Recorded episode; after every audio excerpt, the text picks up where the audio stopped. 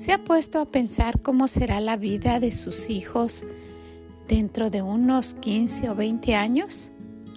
De aquellos pequeñitos que están con usted o de aquellos que se van por la mañana a la escuela, ¿cómo será en unos 10 años, en unos 15 años? Ojalá que el Señor permita y estén en los caminos de Él y que hayan escuchado los consejos de usted. Pero, ¿qué si no fuera así? ¿Se ha puesto a pensar en eso?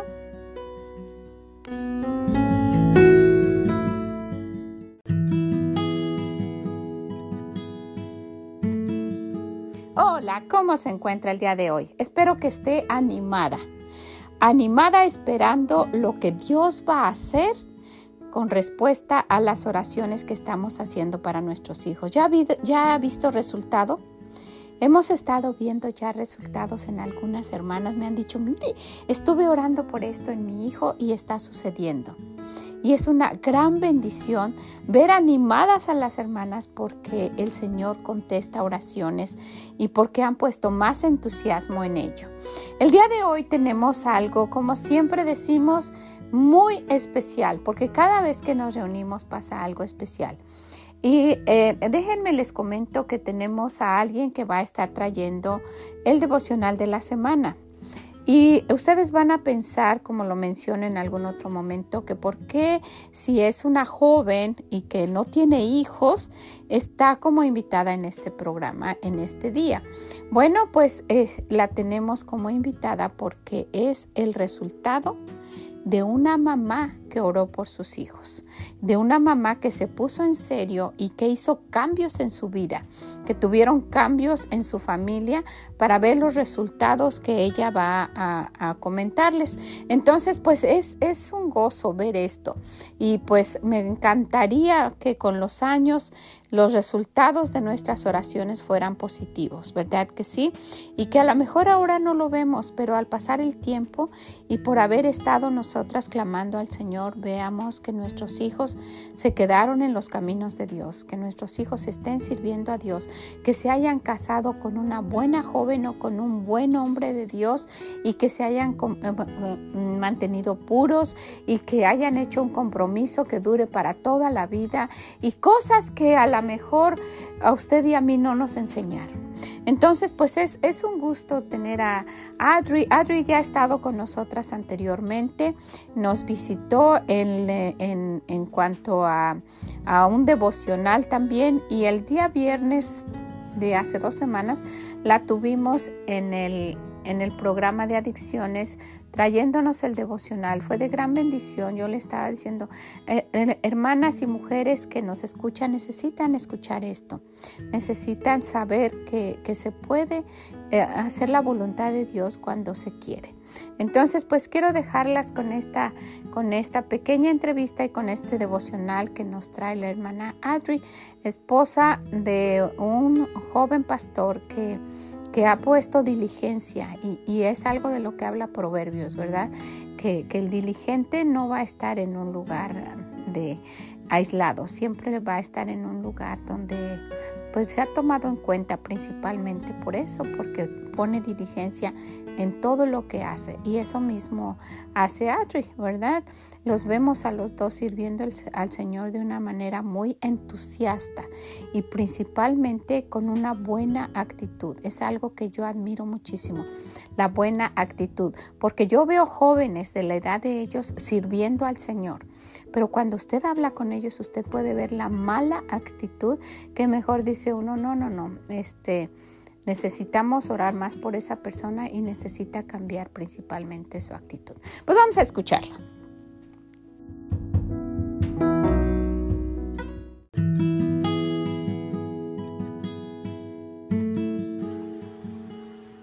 Pues muchas gracias Adri por estar aquí con nosotras el día de hoy. Gracias a ustedes por tener un privilegio. Gracias, gracias de verdad. Y estaba comentando que tú eres este de una familia grande, ¿verdad? Sí, somos 10. ¿Son 10? Sí. Ajá, y este y algo que, que me pareció pues muy bonito y por lo que siempre oro de verdad de mi corazón es que todos mis nietos estuvieran en la iglesia como ustedes. ¿verdad? Sí. Todos ustedes, todos tus hermanos están sirviendo al Señor.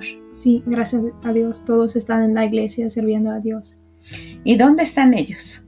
¿Dónde están? Pues seis de nosotros estamos aquí en la iglesia de Northwest.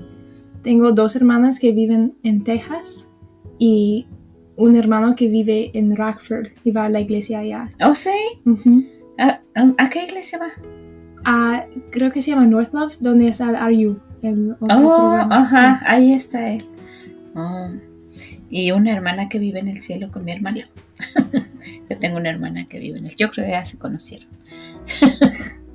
pues este, pues muchas gracias, Adri. Mira, estaba comentando que fue de mucha bendición, de verdad, te lo digo, el, el viernes que estuviste con nosotros en, en el programa y quisiera que nos hicieras favor de, de, pues de compartir lo que, lo que hablaste el viernes. ¿Está bien contigo? Sí, gracias hermana. No, al contrario, hija. Pues, hola hermanas. El pri- eh, en primer lugar, solo quiero decir que me siento honrada por la oportunidad de hablar con todos ustedes y agradezco a la hermana Gómez por pensar en- y permitirme dar un devocional con ustedes. Sé que ustedes, hermanas, escuchan este podcast porque quieren ser mujeres quienes honran a Dios en sus vidas. Y para empezar, el otro día el otro día escuché una historia del pastor Jack Hiles. Por los que no sepan, hace 25 años él tenía la iglesia más grande en todos los Estados Unidos y es un pastor muy influencial. Pero esta historia pasó antes de que él fuera famoso. Un día él fue a una conferencia de pastores bautistas en Texas. Durante la conferencia, el pastor de la iglesia dijo que quería escuchar testimonios de algunos pastores. El- y el pastor escogió cinco o seis pastores y también escogió el pastor Jack Hiles. El pastor Jack Hiles decidió ser el último por pena y porque era joven. El primer pastor fue al púlpito y dijo, Hermanos, yo era borracho y estaba involucrado en el mafia. Pasaba mi tiempo en las calles festejando, pero alguien me habló de Cristo y fui salvo, y ahora soy pastor. Y todos gritaban, amén, amén. El segundo pastor fue al púlpito y dijo, yo también era borracho y pasé muchos años en la cárcel por mis crímenes. Pero un día alguien vino a la cárcel y habló de Cristo y yo fui salvo y ahora soy pastor. Y todos gritaron, amén, amén. Uno por uno los pastores compartieron cómo Dios les salvó del mundo y cómo les estaba usando en el ministerio. El pastor Hiles empezó a sentir pena. Él no tenía una testimonio, un testimonio así. Él creció en la iglesia y nunca había tomado en toda su vida. Pero Dios le habló y dijo, Jack, tú tienes algo que ninguno de ellos tiene, una vida pura. Entonces, cuando el pastor Jack Hiles fue al púlpito, dijo, mi, mi vida no fue así. Yo fui a la iglesia toda mi vida y nunca tuve vicios, nunca fumé o usé drogas. Por la gracia de Dios, le pude dar lo más puro a mi esposa y la mejor parte de mi vida a mi, mi Salvador. Ese ese era muy impresionante para mí. Qué poderoso. Me imagino que muchas de ustedes son las primeras cristianas en sus familias, la primera generación cristiana. Les respeto muchísimo. Mi testimonio no es de ser la primera generación. Yo tuve la gran oportunidad de crecer en una familia cristiana y tener un testimonio como el Jack, Pastor Jack Hiles, que mi vida fue protegida del mundo. Pero entiendo muy bien que alguien tuvo que protegerme, alguien tiene que ser, tenía que ser el primero. Con esas cosas en mente, está en mi corazón compartir con ustedes algunos de los testimonios de mi familia y cómo mi vida se ha visto impactada al crecer en un hogar y una iglesia espiritual. Y voy a orar para que sale mi español. Señor, gracias por dejarme estar aquí esa noche con esas hermanas Por favor, guía mis pensamientos y ayúdame en mi español. Y por favor, evita que diga lo que no debería decir y ayúdame a decir lo que usted quiere. En el nombre de Cristo Jesús. Amén. Voy a leer un de la Biblia en el libro de Josué, capítulo 4, 1 al 8. Cuando toda la gente hubo acabado de pasar el Jordán, Jehová habló a Josué, diciendo, Tomad del pueblo doce hombres, uno de cada tribu, y mandadles diciendo, Tomad de aquí, de en medio del Jordán, del lugar donde están firmes los pies de los sacerdotes, doce piedras, las cuales pasaréis con vosotros, y levantadlas en el lugar donde habéis de pasar la noche. Entonces Josué llamó a los doce hombres, a los cuales él había designado de entre los hijos de Israel, uno de cada tribu. Y les dijo Josué, Pasad delante del arca de Jehová vuestro Dios, a la mitad del Jordán, y cada uno de vosotros tome una piedra sobre su hombro, conforme al número de, los, de las tribus y de los hijos de Israel, para que esto sea señal entre vosotros y cuando vuestros hijos preguntaren a sus padres mañana diciendo, ¿qué significan estas piedras? Les responderéis, que las aguas del Jordán fueran divididas delante del arca del pacto de Jehová, cuando ella pasó el Jordán. Las aguas del Jordán se dividieron, y estas piedras servirán de monumento conmemorativo a los hijos de Israel para siempre. En este pasaje, los israelitas que enfrentaron la persecución, persecución egipcia erigieron monumentos. Estos monumentos debían mostrar a sus hijos que habían enfrentado grandes pruebas en la vida para que sus hijos pudieran tener una vida mejor. Me gustaría empezar cantándoles un poco sobre mis papás. Mi mamá tenía el deseo de estar en la iglesia cuando era adolescente. Después de visitar una iglesia por su cuenta, recibió a Cristo como su Salvador y comenzó a involucrarse. Mis abuelos decidieron que usarían la iglesia como lugar para cuidar niños los domingos por la mañana y obligaron a los tres hermanos menores de mi mamá y mi mamá a asistir a la iglesia con ella. Un domingo, mi mamá convenció a sus papás a quedarles en la iglesia porque ella estaba en un programa de coro. Como resultado, mi abuelo fue salvo y toda la familia empezaba a asistir a la iglesia. La historia de mi papá fue un poco diferente. Mi papá fue salvo cuando tenía cuatro años, pero nunca asistió a la iglesia. A medida que creció, aunque no buscaba al Señor, el Espíritu Santo, Santo nunca le permitió beber, fumar tomar, fumar o usar drogas con sus amigos. Conoció a mi mamá en la universidad, se casaron y inmediatamente comenzaron a asistir a una iglesia.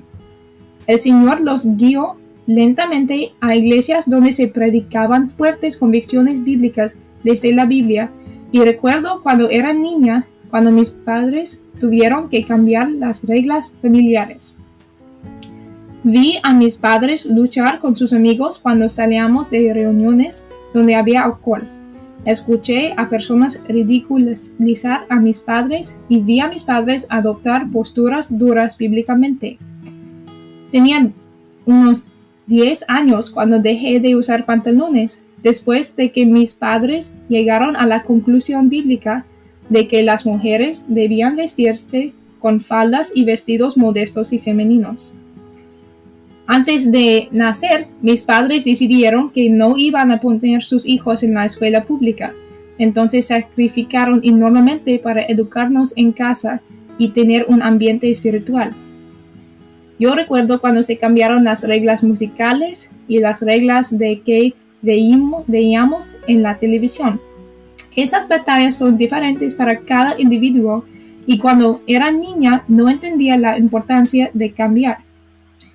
Un día, un gran amigo de mi papá vino y le, dije, le dijo que estaba celoso de cómo habían quedado mis hermanos. Empecé a pensar en los niños de los amigos de mis papás y qué tan destruidos, destruidos son sus vidas. Algunas están en el cárcel, la cárcel, muchos tienen hijos sin espojos, son borrachos, son criminales. Y eso fue la primera vez que realicé que mis hermanos y yo teníamos, teníamos algo que no todos tenían. Nunca pensé en lo que mis papás habían sacrificado para asegurar mi futuro. La transición de un ambiente cristiano de educación en la casa a una universidad y empleo secular fue un gran cambio en mi vida. Fue la primera vez que realmente experimenté ser diferente y extraña, pero no me tomó mucho tiempo reconocer las bendiciones en mi vida que mis amigos, compañeros de clase y trabajo no tenían. Entonces, quiero compartir con ustedes en estos últimos minutos algunas de las bendiciones que disfruté porque mis papás lucharon para criarme en un ambiente cristiano. La primera bendición que tengo es que soy libre de las marcas del pecado. En Éxodo 34:7 dice que guarda misericordia a millares, que perdona la iniquidad, la rebelión y el pecado, y que de ningún modo tendrá por inocente al malvado, que vista la iniquidad de los padres sobre los hijos y sobre los hijos de los hijos, hasta la tercera y cuarta generación. Este versículo habla de Dios perdonando el pecado de los padres y cambiando el futuro de los hijos y nietos. Mis padres tenían vicios y pecados que llevaron a su matrimonio y a su vida adulta y tuvieron que luchar. Incluso, después de obtener la victoria, tuvieron que vivir con las consecuencias de algunos de ellos. No entraré en detalles específicos porque los amo y los aprecio, pero ellos, como grandes cristianos, su ministerio está limitado por esas marcas del mundo. En 1 de Crónicas 28.3 dice, es David hablando, mas Dios me dijo, tú no edificarás a casa a mi nombre, porque eres hombre de guerra y has derramado mucha sangre. David deseaba construir el templo, el templo, pero el Señor no se lo permitió, porque era un hombre de guerra. Pero Salomón pudo construir el templo y convertirse en el hombre más poderoso de la tierra. Así como Salomón fue beneficio, tenía beneficio de, lo siento, así como Salomón tenía beneficios por la vida de su papá, gracias a las victorias de mis papás, mis hermanos y yo hemos tenido la maravillosa oportunidad no de ser perfectos ni sin pecado, sino de vivir la vida cristiana sin cargar las marcas del mundo. La segunda bendición que tengo es que tengo propósito en la vida. Salmo 139, 14 dice, De alabaré, porque formidables, maravillosas son tus obras. Estoy maravillado y mi alma lo sabe muy bien. Muchos jóvenes de hoy están deprimidos y toman tantas malas decisiones a mi edad porque no sienten satisfechos con quienes son y no saben lo que quieren de la vida. Me tomó varios años hablar con jóvenes no salvos para apreciar la gran paz que viene a saber que soy como soy porque Dios me diseñó de esa manera y que Él tiene una voluntad perfecta para mi vida. Jeremías 29:11 dice, Porque yo sé los pensamientos que tengo acerca de vosotros, dice Jehová, pensamientos de paz y no de mal, para daros el fin que esperéis. La paz que viene al darme cuenta de que mi propósito en la vida es cumplir el propósito de Dios para mí y que no hay nada que puede ser más satisfactorio que eso. La tercera bendición que tengo es alegría en el matrimonio. Proverbios 18:22 dice, El que haya esposa haya el bien, y alcanza la benevolencia de Jehová. Ese versículo habla de la bendición de matrimonio. Dios diseñó al matrimonio a ser una alegría para los esposos, pero mucha de esa alegría viene por obedecer los mandamientos de Dios sobre el matrimonio. A mis papás no se les enseñó sobre el matrimonio mientras crecían y no tenían grandes ejemplos de matrimonios bíblicos en casa a seguir. Los vi crecer en el Señor y vi cómo eso los mantuvo unidos y los motivó, pero también vi los efectos de la influencia del mundo en su matrimonio. Alabo al Señor por el matrimonio y ejemplo de mis papás. Ellos celebraron 40 años este octubre. Pero estoy mil veces agradecido por toda la enseñanza y consejo que recibí en la iglesia. Yo solo llevo un año y medio casada. Casada. Todavía estoy en la luna de miel, pero agradezco a mis papás y a mi pastor y los de mi esposo que nos enseñaron a través de la palabra de Dios a llegar al matrimonio puros. Tengo la maravillosa alegría de estar casada con un hombre que me ama más que nada y me trata muy bien. Un hombre que siga la palabra de Dios y se somete a la autoridad de la palabra de Dios y del pastor y busca al Señor. Sé que, otra vez sé que solo tenemos un año y medio casado, pero soy bendecido con el gozo del Señor en mi matrimonio y emocionado por el futuro, por lo que nos enseñaron. Entonces, aquí les dejo. Solo quiero animarles, hermanas, que me están escuchando, que trabajan duro para criar a sus hijos en un ambiente cristiano y darles todas las ventajas que ustedes no tuvieron. No cansarse de hacer bien. Quizás sus hijos no lo entienden ahora, pero su sacrificio para el Señor no es en vano. Un día sus hijos mirarán sus vidas y todas las bendiciones y entenderán y apreciarán su trabajo.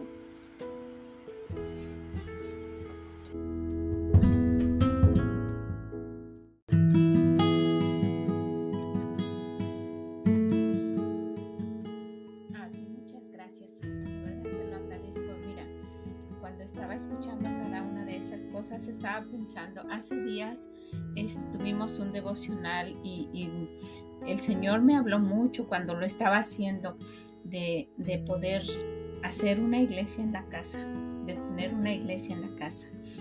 Estaba, este, eh, eso fue en una ocasión que estaba leyendo del apóstol Pablo y cómo Aquilas y, te recuerdas que tenían su, iglesia en, la casa y me hizo pensar que, que cada cada matrimonio podía tener, puede tener una iglesia en su casa y eso fue lo que hicieron tus papás. También leyendo de Jonathan Edwards, creo que fue el que dijo, sí. ¿verdad?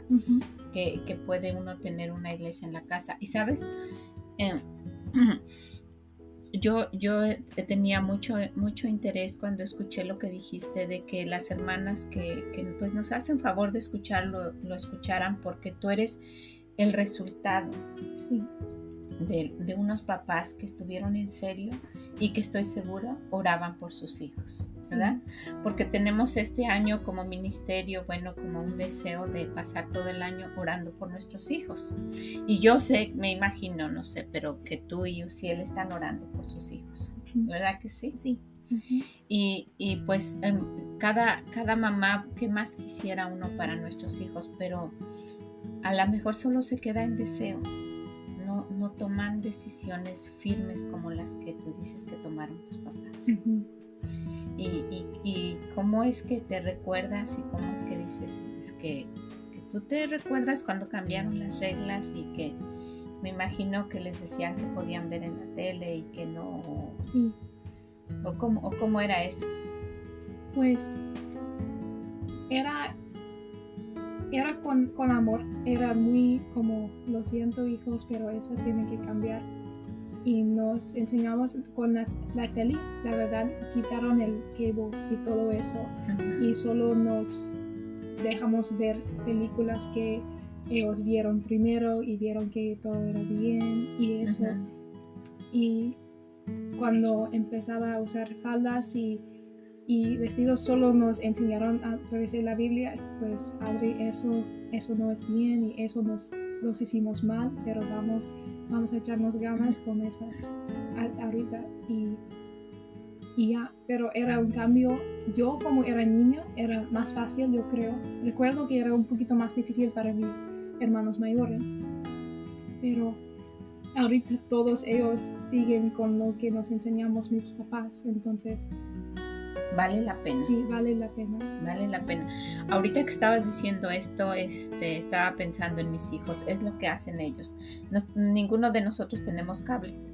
No, no, no, nadie tiene. Y, ven las películas primero para que después las vean los niños. Y sí puede parecer ridículo para la gente, pero están cuidando su corazón y su mente, porque cuando entran cosas a la mente no se salen, se, se quedan ahí y también en el corazón. Y, dices, esto desde, desde la ocasión que lo escuché me, me, impactó mucho de que una hija de, alguien que hizo eso lo diga y que ojalá que nuestros nietos y nuestros hijos pudieran decir eso, que, que no tienes marcas del pecado, como muchos de nosotros tenemos, de, de, cosas que ojalá no hubiéramos hecho y que ojalá no hubieran pasado.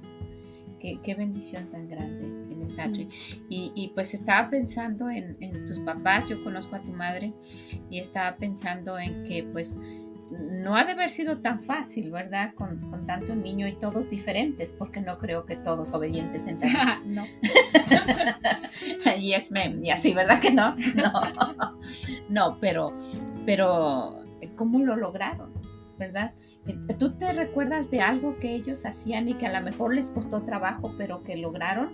A lo mejor no con, no con, no con la tele, no con la, ropa. Yo me recuerdo cuando, mientras pienses, yo me recuerdo cuando yo le, este, pues también aprendí tarde que, que la ropa, que los pantalones no eran para las, las señoritas ni las, ni las mujeres. Y ya, ya mis hijas eran grandes, eran, ya habían terminado, ya pues entraron, iban a entrar al colegio. Cuando hablamos con ellas y, pues este fue, fue por la gracia de Dios porque habíamos orado mucho. Y el, el día que oramos, ese día lo dejaron. Entonces me recuerdo que en, en él ellas montaban a caballo. Les gustaba mucho montar a caballo y ella tenía unos pantalones favoritos para montar a caballo. Y entonces estaban platicando y yo no vi, pero ellas me dijeron que estuvieron platicando y escogieron los que más querían y los cortaron y con eso hicieron una fundita para su Biblia. Entonces, y luego Betsaida tuvo una clase de niñas aquí en la escuela, en la iglesia tenía más de 50 niñas y siempre llevaba esa, esa Biblia con esa fundita, porque fue su primer Biblia, y les platicaba eso. Y entonces, ¿cómo cómo el Señor pues bendice cuando uno ora por sus hijos. ¿Te recuerdas de algo? Pues es algo un poquito diferente, pero recuerdo cuando mis papás empezaron a hacer devociones, devocionales personales cada día. Y eso fue algo que predicó el pastor y ellos querían que nos vimos. Y recuerdo porque mi mamá se empezaba a levantar temprano y yo como era niña, yo siempre estaba arriba temprano. Me, me despertó temprano y recuerdo que pues, como mi mamá tenía que estar despierto todo el día y tenía mucho trabajo con 10 niños, yo sé, que ella empezaba a... y tomaba, pasaba un año ella sola levantando y recuerdo después de eso que ella podía ser ejemplo y podía ser que ya la hice, empezaba con nosotros, pues ustedes también lo pueden hacer. Y no nos, no nos gustábamos levantarnos temprano y a veces escondimos y y ya, pero mi mamá nos levantaba temprano, pero no sabemos que mi mamá también estaba haciendo eso, que ella levantaba más temprano para tener su tiempo antes de nosotros y preparar el desayuno para nosotros. Y eso me impactaba mucho de cuando mi mamá se cambiaba eso. Fue un sacrificio. Sí. ¿Ella ya no trabajaba o sí? Ah, en ese momento no ella trabajaba hasta que tenía seis niños, seis hijos, y después de eso se fue de trabajar para educarnos. Para estarse con ustedes. Sí. Y pues yo, yo solo quisiera este, eh, concluir con esto y no sé si, si, si pienses en alguna otra cosa, pero si de verdad las mamás nos ponemos en serio, ¿verdad? En serio con el Señor, de, de darnos cuenta que es real, por eso se llama es real, porque Dios es real y quiere ayudarnos, está, está dispuesto a ayudarnos, solo, solo se, se toma de, de, ese granito de mostaza que dice Él y, creerle y tener esa fe de que nuestros hijos van a tener una transformación. Y, porque en, en, algún momento alguien podía pensar, bueno, estamos hablando de los hijos, entonces como que Adri es, es niña, es jovencita, pero tú eres el resultado de unos papás que se decidieron sí. y que además oraron por sus hijos. ¿Verdad que sí? sí. Gracias, Adri. Y, y, ojalá pudieran conocerte las, las, este, las personas que, que están escuchando. Tengo una foto, pero voy a poner otra. Porque porque yo quisiera que, que, se den cuenta de que uno no vive una vida triste, que hay porque son cristianos y porque tenían reglas, ustedes estaban traumados y no tenían nada. ¿Verdad? No era así, no era así. Este, yo me acuerdo, me acuerdo de, de, de tu hermana, es más chiquita que tú, ¿verdad? Sí. Sí. Que ella siempre andaba sonriente, sí, siempre, siempre tenía gozo, ¿verdad? Entonces, el, el, el tener reglas reglas que, que, que, muestren lo que el Señor quiere, ¿verdad? Y, una disciplina, porque me imagino que los disciplinaban. Sí. ¿Verdad que sí? sí? Y una disciplina, como dice el Señor, y más que nada una vida tratando de hacer lo que Dios dice. ¿verdad? No hay ninguna familia perfecta, pero tratando de hacer lo que, lo que Dios dice tiene, tiene resultados, funciona. Y yo quisiera que, que todas escucharan, funciona hacer lo que Dios dice. Y, y cómo, cómo, me encantaría que, que, todos mis hijos, hay algo que tú dijiste y por lo que yo oro siempre y que he animado a las señoras que escuchan a que lo hagan también, que es oro para que mis hijos encuentren la voluntad de Dios y la hagan. ¿Verdad? No solo que la encuentren, porque eso es más triste, que la encuentren y no lo hagan. ¿verdad? Porque dijeron, bueno, nunca supe, pero que la encuentren y la hagan y ustedes encontraron la voluntad de Dios y, y, la están haciendo. Y mira qué matrimonio tan bonito tienen ustedes y con la, con la ayuda de Dios que, que se mantengan así sí. y, que, y, que, puedan tener a sus hijos en, en, los caminos del Señor. Pues ese es mi mayor deseo, Adri, que un día una niña tuya pueda decir lo mismo que tú estás diciendo.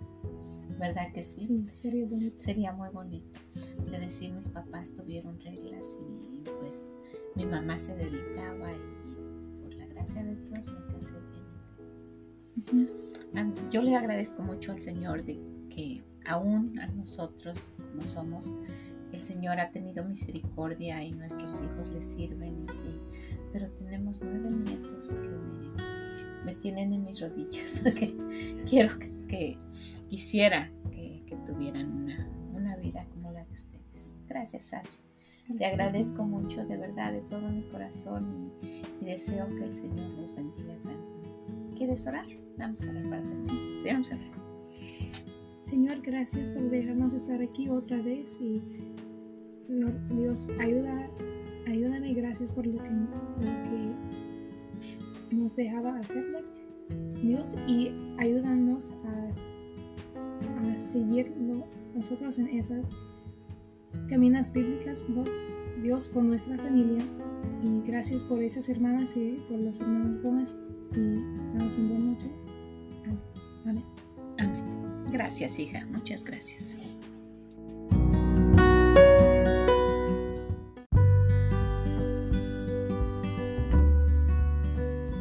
Hola a todas, bienvenidas a Es Reali, donde hablamos de cosas reales y de ese Dios real que quiere ayudarnos en cada una de ellas. Soy Vicky Gómez y le agradezco mucho que esté aquí con nosotras el día de hoy. Ojalá que lo que escuche le sea de bendición.